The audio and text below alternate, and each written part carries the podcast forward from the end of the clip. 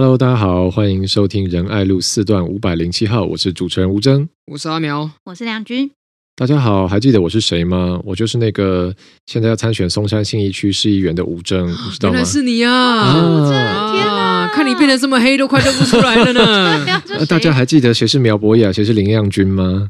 就是那个之前确诊的，之前确诊的姐妹花。对，Hello，大家好久不见。因为我们这个这个，因为遭逢一些意外事故，导致我们休更两个礼拜，哎，实在是真的很久，所以不晓得大家还记得我们吗？想不想念？想，嗯，想，想，还记得我吗？嗯，现在会不会大家都不知道这个？好，那是什么？我叫林亮君，跟我念一遍。对，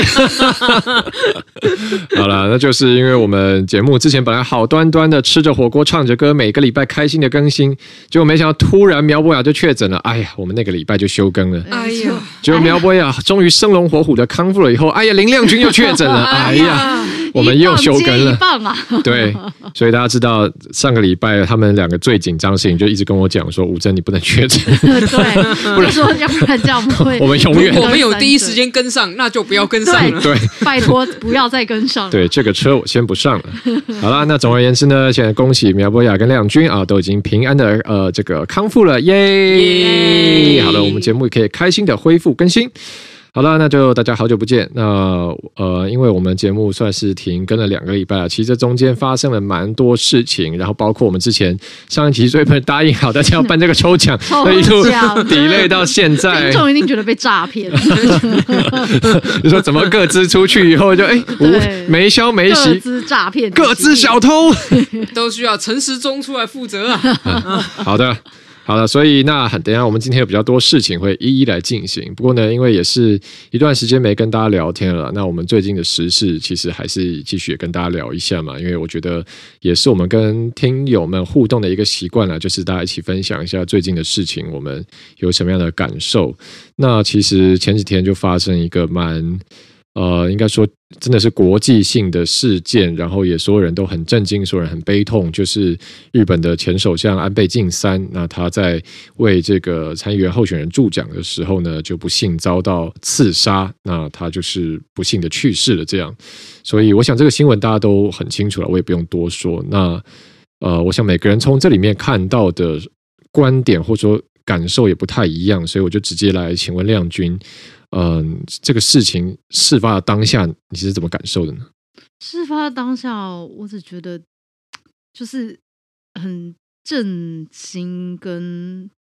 就是那个感觉是说，虽然因为就是感觉很远又很近，就是日本日本大家知道，我们也已经好久没出国了哈。然后呃，在这几年下来，很近的感受是因为在这两年疫情之下，其实日本政府给了台湾非常多的支持，尤其安倍前首相在第一时间也给提供我们这个相关的疫苗啊，这其实也是安倍前首相他在中间居中来去协调跟努力，所以其实，在疫情期间，我们一直感受。受到日方对我们的帮助，那包含说，呃，当时日本捐了非常多的 AZ 疫苗给台湾哦。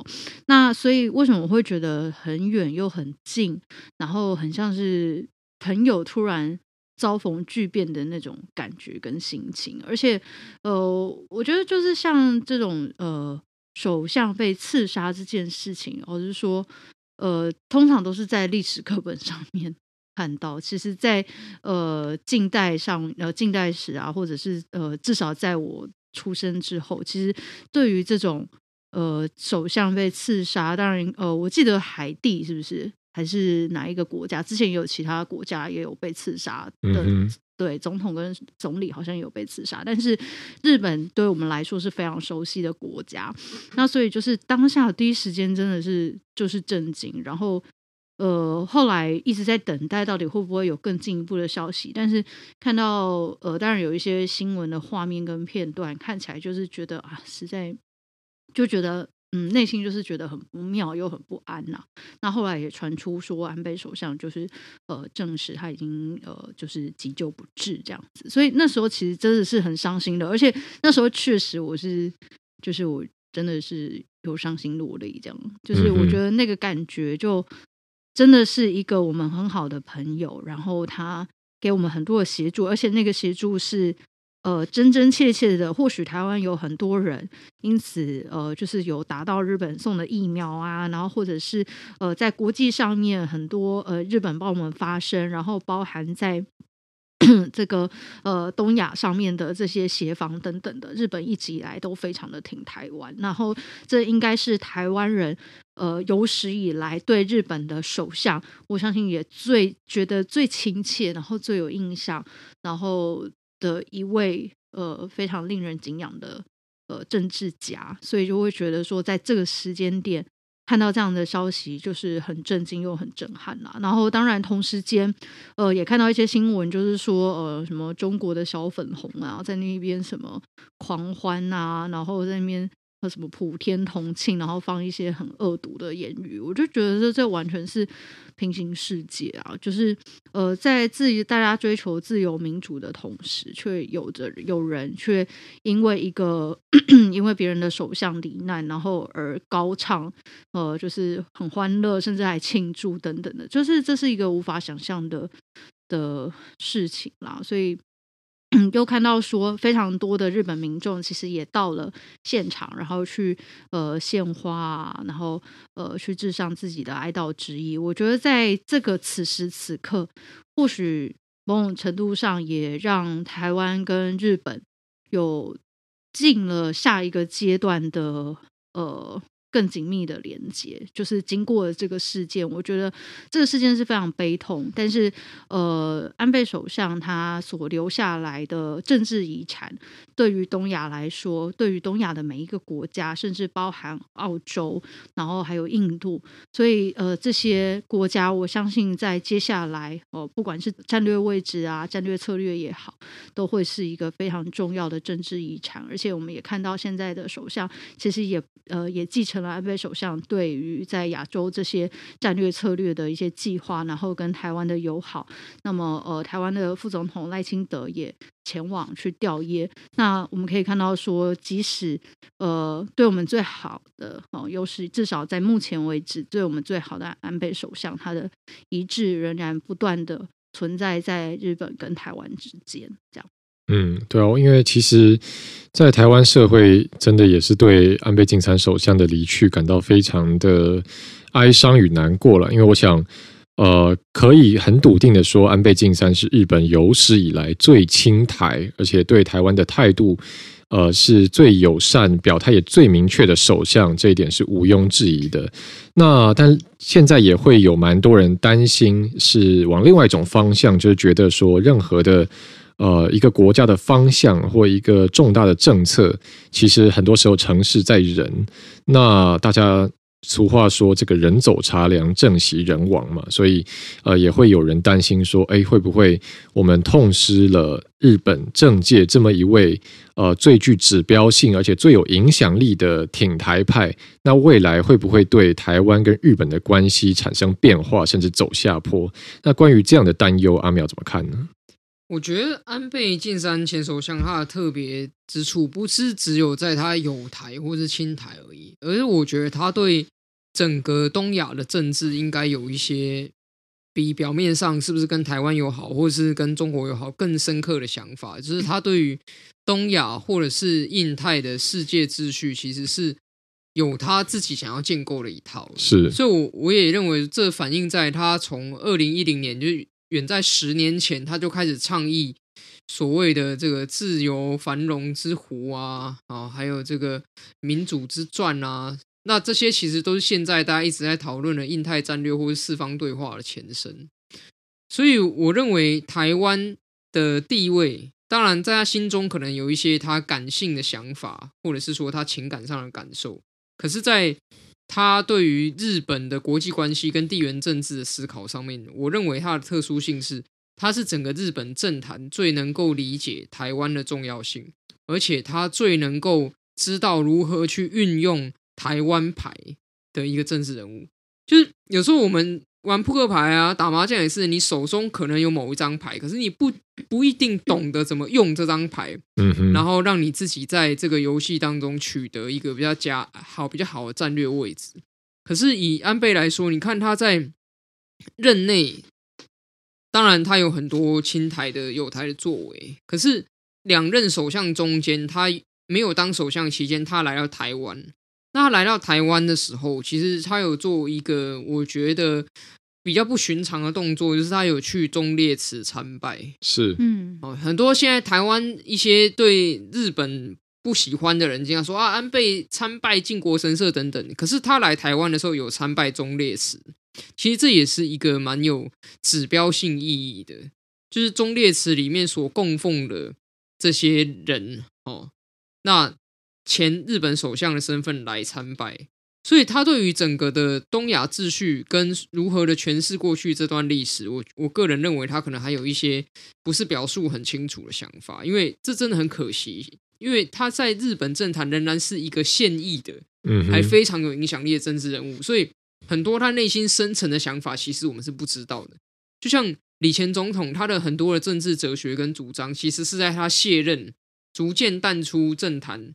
然后这个放下他的这个身份之后，在他的书籍当中、他的著作当中，才一一的表露出来。你回去对照，才会知道说，原来他以前在总统任内推动这些东西是为了什么。那安倍晋三，我觉得，我觉得日本的这个台日友好啦，或者是说日本要抗中啊这些东西，因为它是来自于整个美日对抗、美日贸易，呃，不是美日对抗，对不起，美中对抗、美中贸易战。所延伸出来的，所以不会因为安倍晋三的过世就整个的逆转，或者是没有。那包括整个印太战略，虽然它还没有巩固，可是这也是美国现在在力推的东西，所以也不至于一夕之间全部崩盘。是，可是很可惜的是，就是日本政坛里面最能够知道如何的打台湾牌，甚至他最着重在于如何的利用台湾的国际地位作为东亚和平跟安全的杠杆的这样的一个政治人物，他以后没有办法再发挥了。嗯，所以我不确定的是，未来日本的政界有谁能够继续扮演这样的一个角色？因为日本的外交界、国际关系的学界，长期以来对于台湾牌其实并不是这么的热衷。再去思考要怎么运用这件事情，所以我我就觉得，接下来当然我觉得这是命运呢、啊，就是台湾这四百年来好像一直不断的反复，就是在一些历史的交叉口，然后觉得前途非常一片光明，但是又发生了一些事情，让我们遭遇到了一些挫败。那好像台湾的台湾人的宿命，台湾人的命运就是必须要在。这些时候，在历史的交叉口当中，狂风暴雨之下，你的船还是掌舵要要抓稳，然后不要整个翻船。这就是我们好像我们的命运，我们必须面对它。嗯，就是在在整个好像你说哇，安倍之前他四月份的时候还投书美国报纸，诶，说希望美国应该要战略清晰，不要再战略模糊了。就是这么重要的一个人，然后竟然遭到这样子不幸的事情。我觉得，如果照你这样讲的话，台湾的命运用如果用这个追剧来看的话，那应该算应该比较像美剧，就是美剧就会是在经历每一每一季的努力打拼，要看来迎来光明的结局之后，在最后一集就急转直下啊，怎么会这样？然后就说请等下一季，好像就有这种感觉。你知道，我看到那个消息的时候，我第一时间是啊，真的吗？竟然会有这种事？嗯、对啊，而且。我一直觉得，我一直觉得应该抢救的回来吧，因为整个的看起来完全不合理啊！就是怎么会打的这么准？嗯、这怎么可能？因为对啊，就像刚刚亮君讲的，就是其实日本有蛮多首相被刺杀的历史，但是这都感觉很久以前了，不是应该是明治维新那个时候，要神剑闯江湖里面才会才会发生事情吗？就刺杀他们是这什么好几个海军军官联合起来要去，去这个跟。这个比起来，我我那天晚上我真的一直去找现场的影片，我真的想要看看到底是怎么样，而且我还去找 Google 地图，我去找说那个现场到底是怎么样，为什么包含说维安或者是民众对在场没有人发现，然后也没有人其他，而且是没有其他人受伤。因为我真的很 shock，就是打第一枪出来的时候，嗯、那个白烟跟那个声响出来。嗯然后所有的维安人员竟然没有立刻锁定说，哎，那个发出声响的枪手在哪里？怎么知道？就是觉得天啊，就算是动漫画也不可能有这种情节吧？嗯。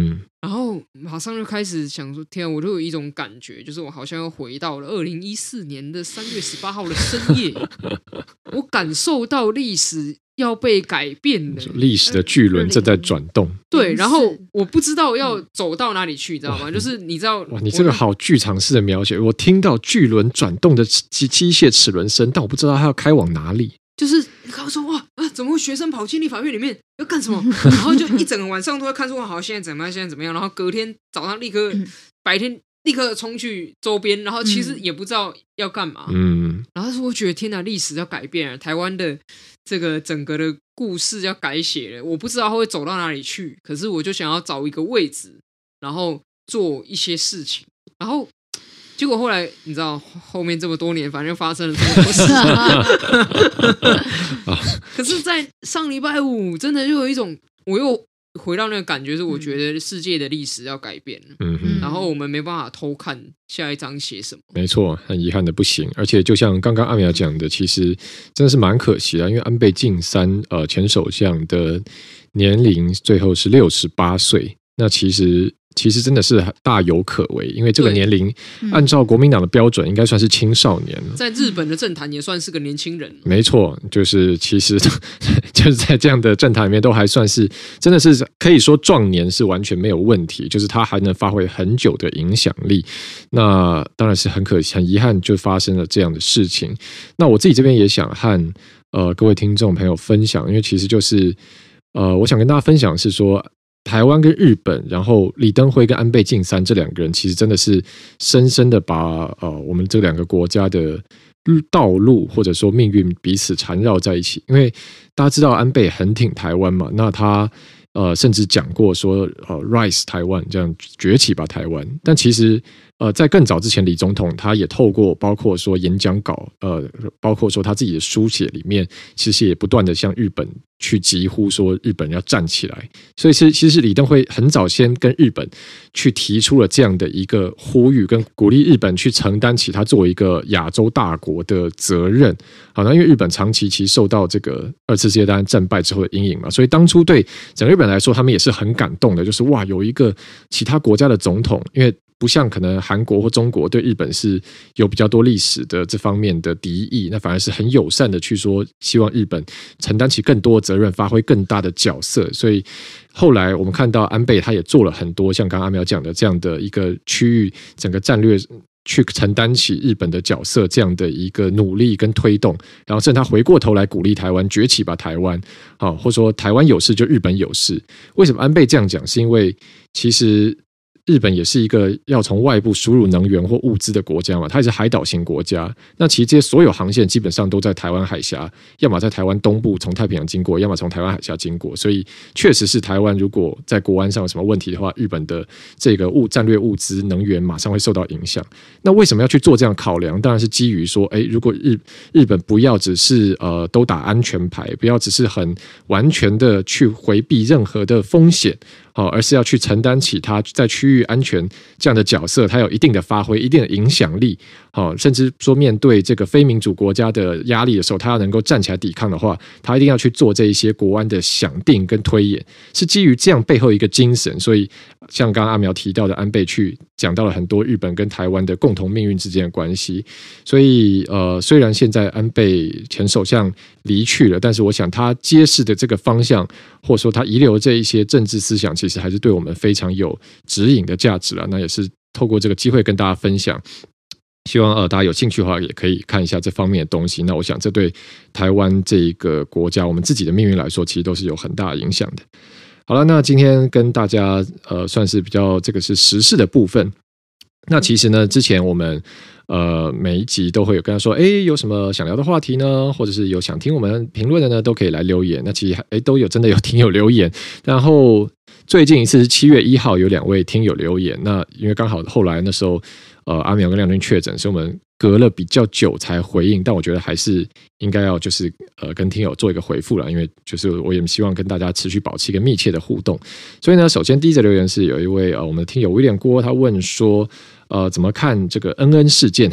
虽然这稍微过有点久了，但是我想是不是还是请呃两位简单的来分享一下恩恩事件啊？要大家看拉新闻啊，不是，不是啦，请看我在几月几号在哪一个节目的评评论。我觉得简单来说，就是这大概是侯友谊和他的团队第一次的金身露出露出裂缝吧。嗯，对，因为长期以来，其实侯友谊他在媒体的关系上面是真的下了很多很多的功夫，所以你很难看到。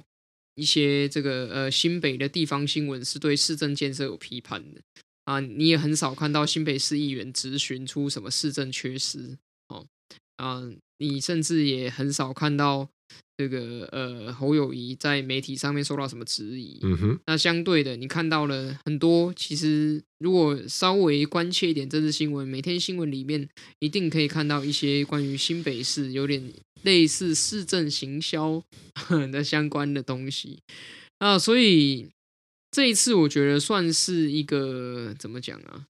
刚好在这整个事件里面有很多的环节串联起来，终于你找到了侯友谊在市政上面的一个很大的问题，就是这个冰山开始露出第一个尖角，就是终于他露出了 maybe 他的二十分之一吧，开始浮上水面。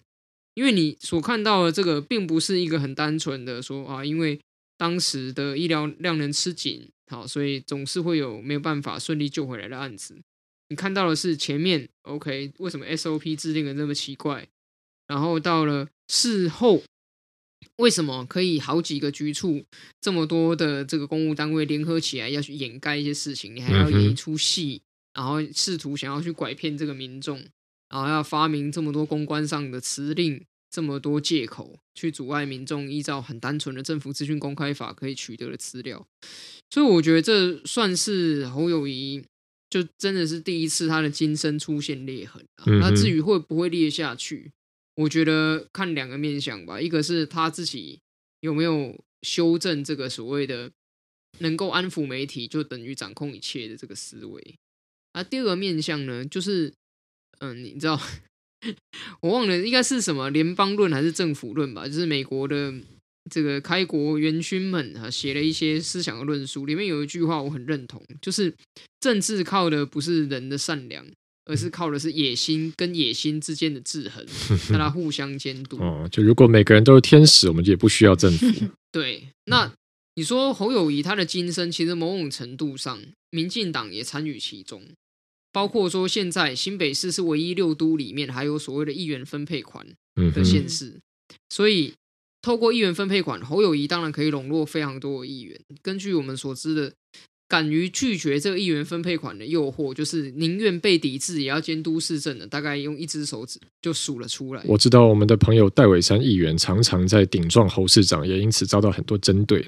就是他没有办法取得分配款嘛，然后包括这个张志豪议员好像也是这样子。嗯哼。那可是你看其他的，为了要这个分配款的问题，所以他对于侯友谊的市政监督，当然不可能像是在台北市议会一样啊，大家都这个施展出自己的本事来，嗯哼，那所以你说当然会有金身啊，因为民主里面最最倚重的这个所谓监督制衡的机制，其实是并没有发挥作用的。所以这另外一个面向，我倒是蛮期待，就是 到底什么时候新北市可以跟上其他五都的脚步呢？嗯哼，我相信如果没有议员分配款这样一千两百万的诱惑的话，嗯，那整个议会里面几十个议员监督起来，那我相信。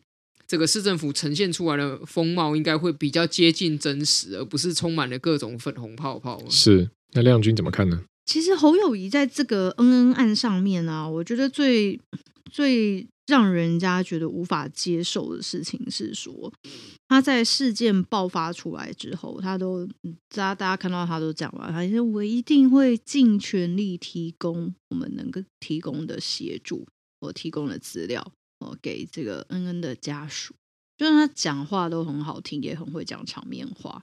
然后，所以你在媒体上面包装起来，大家都会觉得侯友宜看起来就是一个很可靠的人。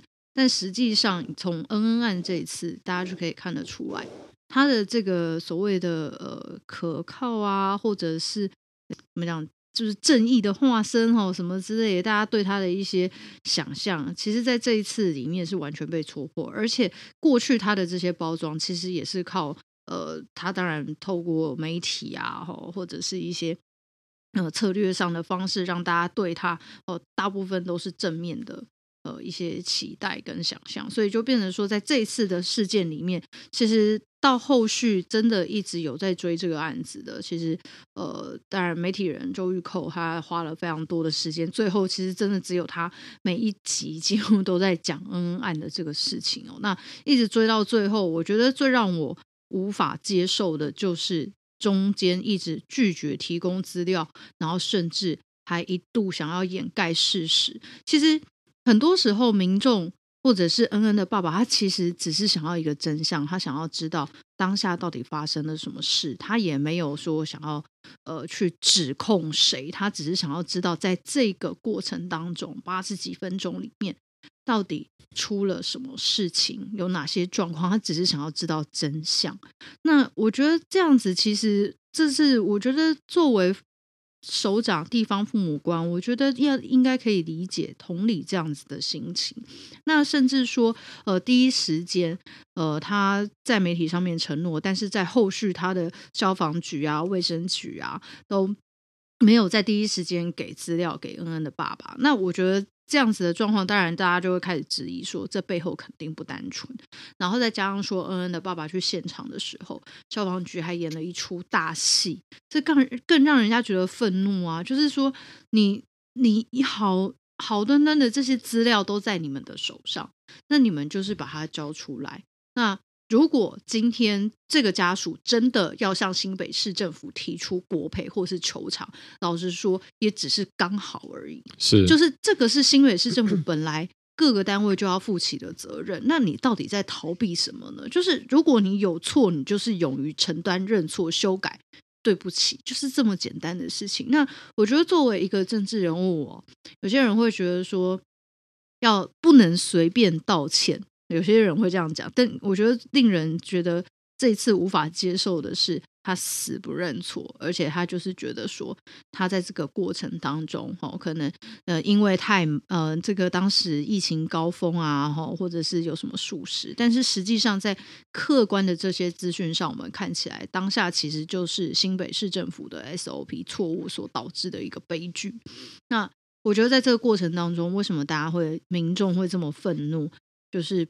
不是只有恩恩的家属在追这件事情，是很多的民众后来也都觉得新北市政府的处理方式跟态度非常的不当。我觉得这就是大家从一开始信任政府，到后来就开始怀疑跟质疑政府，就是从这里而来的。是。好，那我们还有七月一号当天呢，还有另外一位听友有提问，那我们这边也请两位议做简短的回复。就是这位听友问的是，请问你们怎么看柯文哲自比唐太宗呢？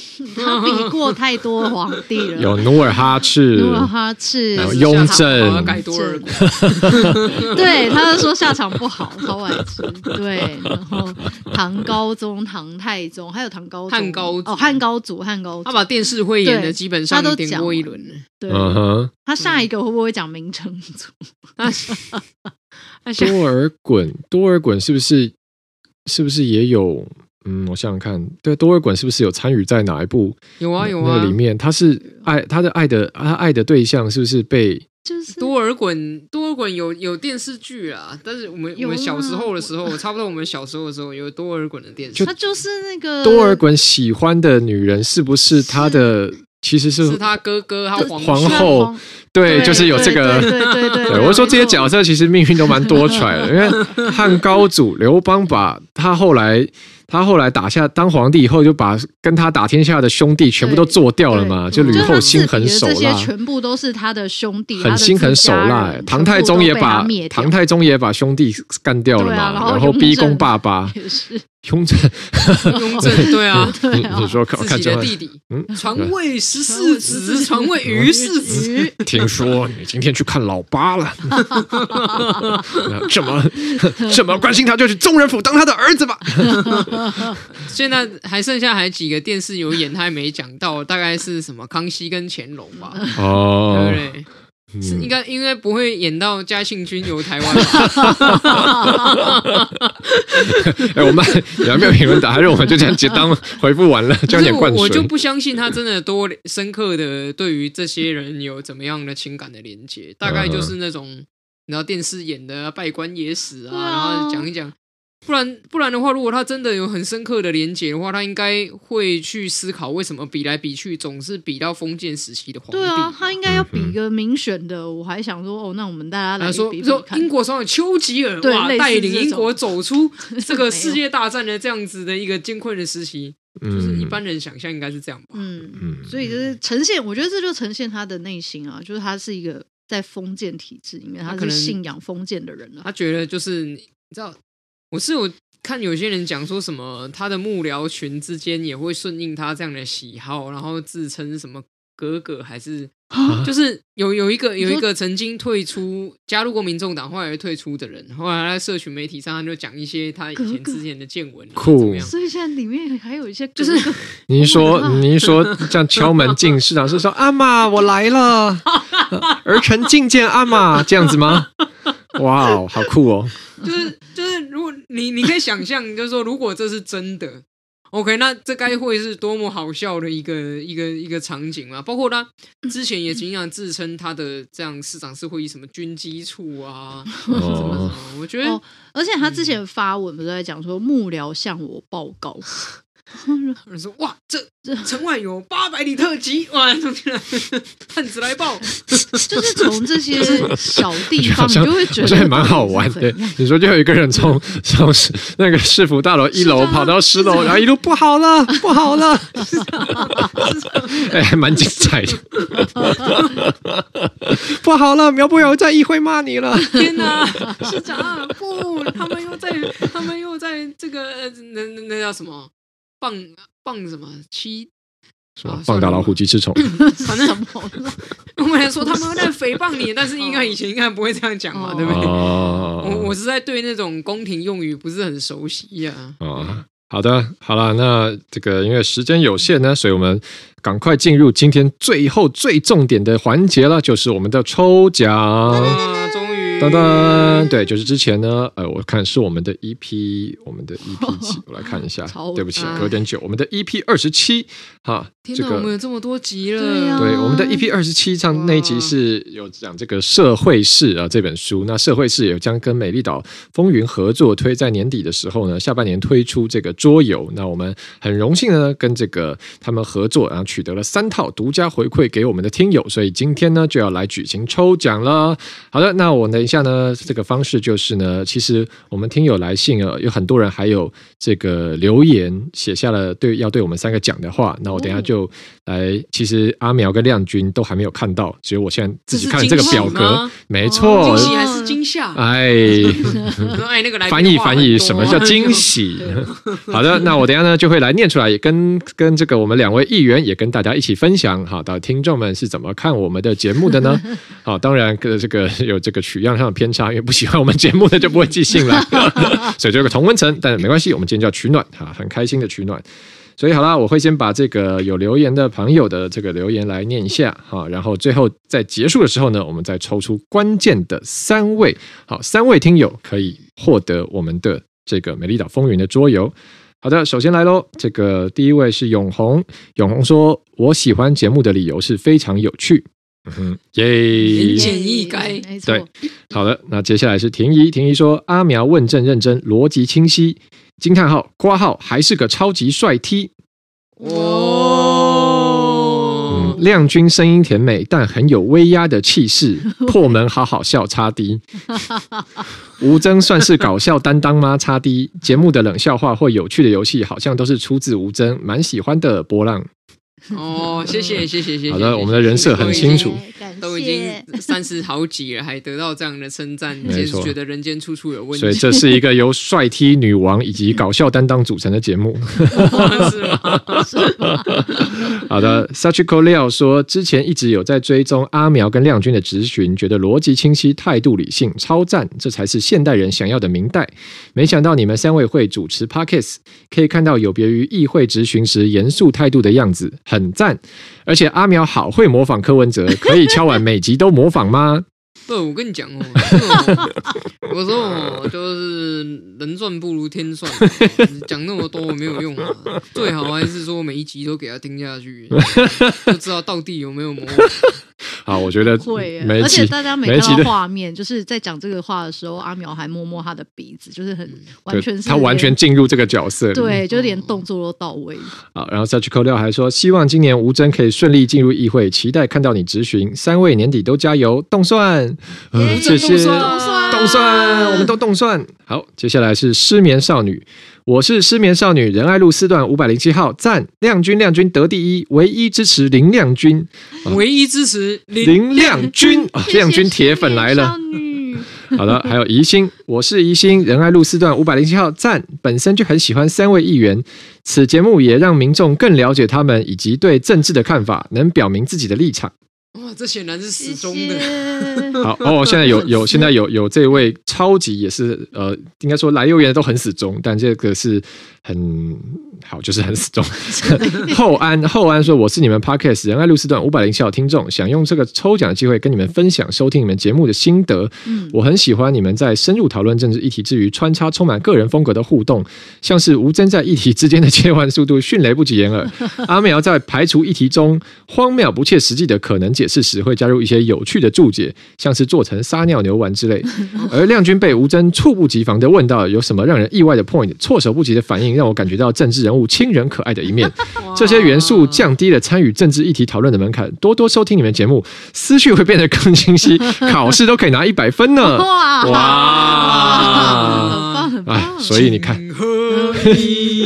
是千金。你看我，我们停更两个礼拜，搞不好大家就两个礼拜没有拿一百分，多严重！很严重哎。好，然后还说，最后想问问三位和家庭长辈们的互动。我知道政治立场多少反映个人价值，或多或或少影响了和他人互动的方式。像是立场泛滥的长辈，常常会打着“我是为你好”的旗帜，单方面的输出自己的想法给晚辈。呃，我大学因为接触到不同文化熏陶，逐渐形成和家里挂号泛蓝不一样的政治立场。和家人在沟通时，常常觉得心很累。想问三位和家里长辈聊政治议题的互动经验，谢谢。好的，后安，因为我们呃这集这个也已经聊了蛮久的时间，所以我答应你，我们在下一集的时候来回应这个话题。好，嗯，这太太多可以讲。对，因为这个其实我想大家都有很多生命经验可以分享。好的，好，呃，再来是舒文，舒文说。喜欢三个认真清醒的政治工作者聊各种水很深。好，新雅说：“嗨，我觉得你们节目聊天蛮自然好笑的，健身时的好伙伴哦，赞哦，健身时真的加油，会有力举起来哦，没错，加油。昨天会不会不小心笑出来了？来，再做一组，你可以的，再做一组，你可以的，加油！Give all you got，Give all you got。前面做了这么多组，就是为了这最后一组，做到力竭。再一次。好，接下来 Emily 郭说很喜欢三位对时事十分有见解的评论，在听你们评论同时，也可以印证自己的想法是否有偏差，很棒，很喜欢。然后用一个那个啾咪的 emoji。好，林哲呃哲玄说可以认识三位有理想的工政治工作者小故事，也可以同时了解时事的观点与分析，觉得很有收获。一郎说：“Hello，我是透过阿苗的募款平台发现这个节目的，三位都是我很欣赏的政治人物，节目探讨内容丰富有趣，会继续支持。”庭轩说：“喜欢三位主持人思路口条清晰，幽默有趣，有 follow 最近的交通局网军事件，支持阿苗。”谢谢。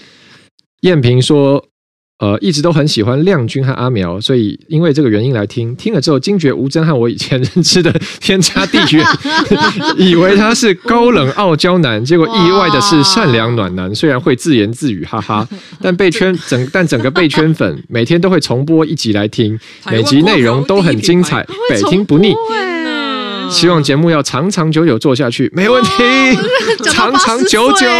中信空调第一品牌，不准再确诊了。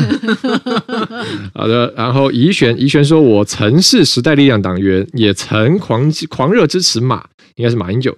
看着太阳花学运的大家在街头在立院，好多感动与激动。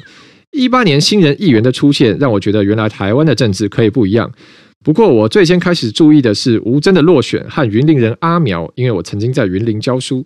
再接着，因为时代力量党员之故受到亮君的春联，接着时代力量爆发党员出走潮。括号曾其实我曾经很不能谅解为什么大家要退党，我一直认为时代力量可以改变台湾政治，没想到点点点。一直到去年仁爱路四段五百零七号上线，本来就习惯上班开车听 Podcast 的我，看到仁爱路的主持人立刻追踪，从一开始的收音品质很差，到最新一集可以完全没杂音，音质播棒，每周内容也都很吸引人。总之，我就是仁爱路铁粉啦！阿苗、亮君、吴峥选举加油！挂号，虽然我是交易人，没有投票权。然后 P.S. 最后呃最最近在看阿苗在议会质询，认真觉得逻辑清楚，资料准备充足，台湾就是需要这样的政治人物。最后抽我抽我。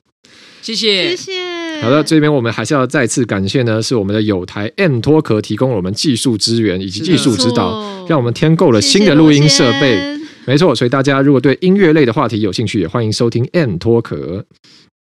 好的，然后胡伟林先生说喜欢吴峥摆烂的开场，然后到想讨论的题目。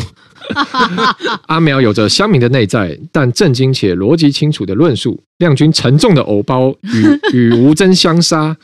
隔着麦克风都听得到偶包，对呀、啊，你看看你声音中就透露出藕包，偶包，偶包是肉包。以新人地方政治参与者的角度和眼光，让我们了解一些政治实务的 mega，好棒棒，Have a nice day，好，YouTube，Have a nice day。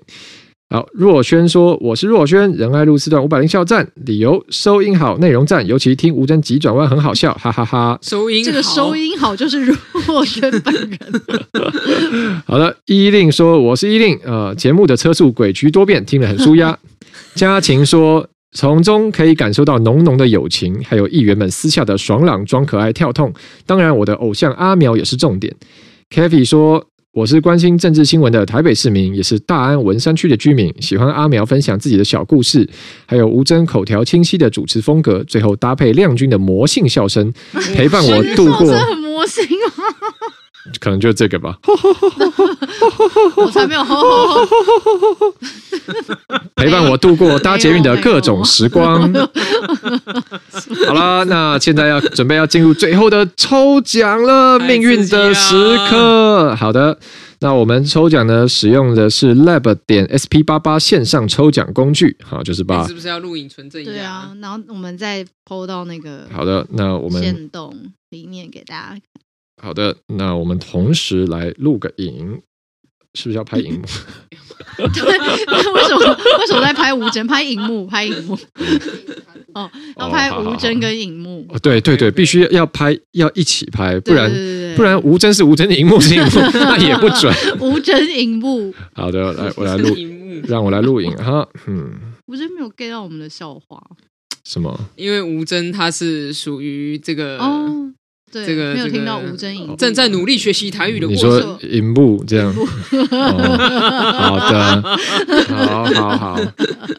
真妈，真妈，小心真妈。又打给你了，是我打给真妈，你打给真妈。我把这一集给他听。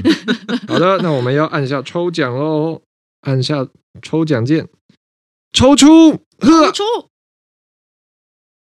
好的，恭喜！好的，我们看到最后中奖的三位朋友是，第一位是我们的朋友许若轩，哦、恭喜！恭喜第二位陈书文，恭喜书文；第三位洪永红，恭喜永红。耶！以上三位呢，我们会再根据你留下来的这个联络方式呢联络你，然后跟你确认好细节。等到呃这个桌游正式推出的时候呢，我们就再把桌游寄送给你。恭喜三位！你们可以了解到社会事。对，那也非常谢谢所有来参与我们节目抽奖的我们的仁爱路四段五百零七号的各位铁粉们、各位听友，谢谢大家，谢谢大家，而且很谢谢你们。们的留言啊，其实我们确诊的时候也都很想要录音呢，真的讲不出话来。本来还想说，对 什么，本来好像好像我们有考虑过用那个就是远端录音，但因为对啊，大家还是会咳嗽。第二三天的时候喉咙真的很痛，就是没有声音，说不出话。嗯，我前面两天就是狂咳，幸好亮君的天籁之音似乎没有受到影响。希望魔性的笑声也没有受到影响。不是哦，哪有这样？好的。好啦差那么多。好了，但是今天收到了各种暖心的留言以后，相信啊，两位议员感受到了，一定会成为我们新的非常强大，一定要持续更新节目动力。所以，请大家继续期待我们精彩可及的仁爱路四段五百零七号。耶！好，那就谢谢大家收听喽，我们下个礼拜再见，拜拜，拜拜。